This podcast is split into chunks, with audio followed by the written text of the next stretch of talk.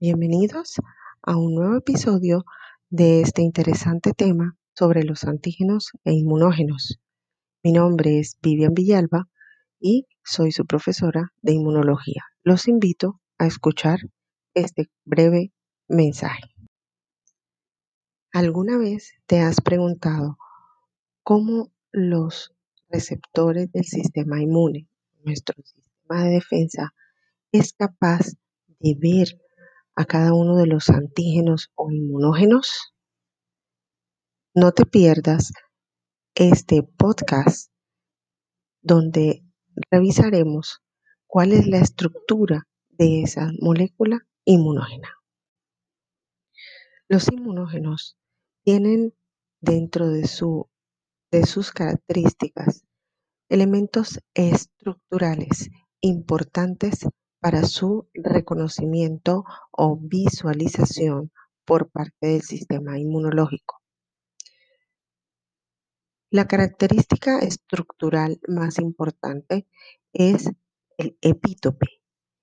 Esta es la porción del antígeno o del inmunógeno que va a ser eh, identificada de manera específica por los receptores del sistema inmunitario, sean anticuerpos o receptores de célula T.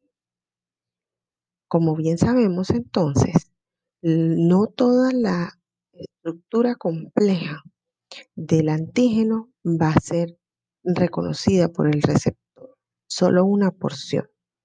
Si miramos a la foto del coronavirus, les puedo decir que esta partícula viral el sistema inmune solamente puede ver la proteína S o la que llamamos spike. Y dentro de esa proteína spike solamente va a haber una pequeña porción. La gráfica que estamos observando en la estructura de inmunógeno en nuestra infografía, observarán un antígeno íntegro completo y los epítopes estarán demarcados por figuras geométricas para denotar que son una pequeña porción de esa gran molécula antigénica inmunógena que va a ser reconocida por el sistema inmune.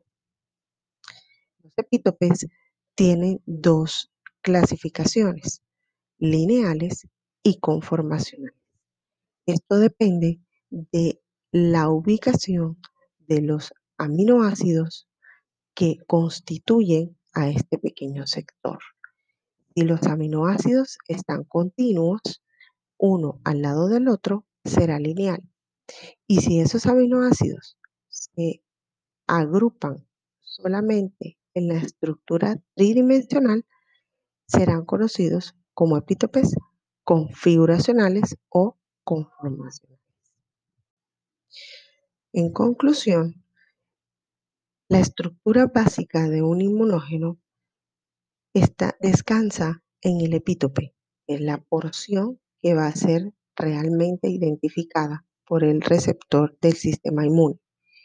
Y estos sectores pueden ser de dos tipos, lineales, si los aminoácidos están en línea o secuenciales y conformacionales si estos aminoácidos solamente se juntan en la estructura tridimensional, lo que lleva finalmente a que los epítopes configuracionales o conformacionales puedan desaparecer si el antígeno pierde su estructura tridimensional, a diferencia de los lineales que permanecerán independientemente de la estructura tridimensional. Los invito a que continúen sintonizados con nuestra historia sobre los antígenos e inmunógenos. Aún hay mucho tema por tocar. Sigan atentos a los nuevos mensajes. Si tienen inquietudes, no duden en contactar a través del correo electrónico o de nuestro Microsoft Teams.